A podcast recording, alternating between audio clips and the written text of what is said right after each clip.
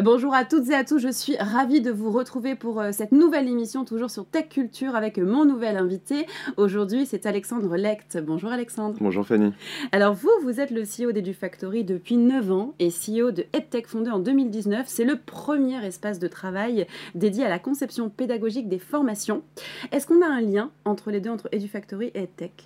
Alors ce sont deux entreprises complètement séparées, mais euh, le projet EdTech est venu de l'expérience d'EduFactory en tant qu'agence spécialisée dans la création de modules de formation, on s'est rendu compte qu'il y avait un manque d'outils, un manque d'espace euh, de conception dédié à la formation. Donc le lien euh, vient en réalité d'un besoin qu'on a identifié et que très rapidement on a développé en faisant de la recherche et développement pendant plusieurs années pour développer et sortir euh, EdTech en 2020. Donc sortie de EdTech en 2020, comment fonctionne cette solution concrètement? EdTech, c'est un espace de travail dédié à la conception de la formation sur lequel on va retrouver tout un système logiciel d'aide, d'accompagnement pour les responsables formation euh, qui va permettre de prendre des décisions et euh, qui est adossé à la première marketplace de freelance du secteur de la EdTech.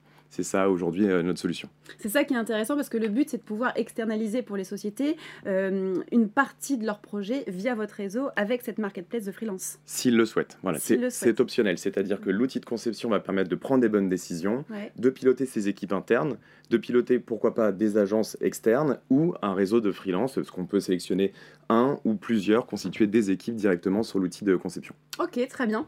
Et vous avez reçu euh, bien récemment une certification AFNOR. Qu'est-ce que ça vous apporte cette certification?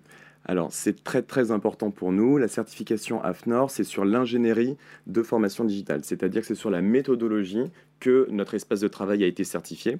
Là où c'est ce qu'on appelle vraiment un, game changer pour nous, c'est que euh, aujourd'hui tous les organismes de formation doivent être certifiés Calliope, donc c'est un mhm. référentiel national de qualité. Et notre certification va encore plus loin. Donc pour tous nos utilisateurs et pour tous nos partenaires, c'est un gage de qualité de, qui est certifié par l'AFNOR. Donc euh, c'est très important pour nous. Et les gros avantages d'utiliser EdTech pour euh, vos clients par rapport aux autres acteurs qu'on peut retrouver sur le marché?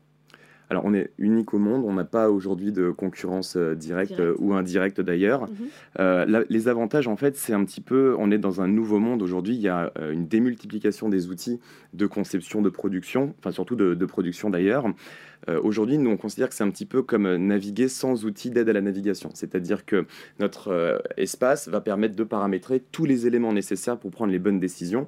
Donc, si on prend l'exemple de la navigation, il faut choisir le point A, choisir le point B, voir s'il y a des étapes intermédiaires, avec quel véhicule on va se déplacer. Les contraintes, ce sont des contraintes de trouver le, parcours le plus court, le mhm. plus rapide, le moins cher, etc. etc.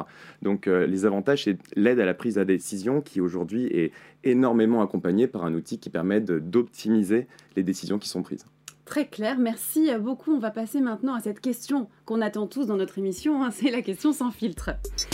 Créer un outil de conception pédagogique automatisé et d'assistance à la prise de décision, n'est-ce pas une façon plutôt déguisée de remplacer les ingénieurs pédagogiques, hein, si important dans le contexte actuel de la formation? Ça vous fait sourire? Ça me fait sourire. Euh, alors, Premièrement, euh, la question est légitime. Euh, ça nous arrive en fait euh, qu'on nous pose cette question quand on ne connaît pas encore la solution.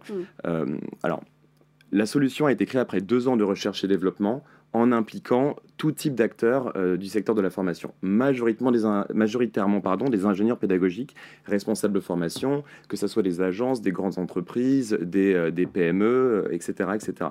Donc c'est un outil qui a été créé par et pour les responsables de formation et les ingénieurs pédagogiques, pour les aider dans leur quotidien à prendre des décisions de la manière la plus efficace possible. Donc ce n'est absolument pas là pour les remplacer, mais au contraire pour rendre leur vie au quotidien plus facile. Bon bah merci beaucoup pour vos précisions pour cette réponse. Merci Alexandre. Merci Fanny.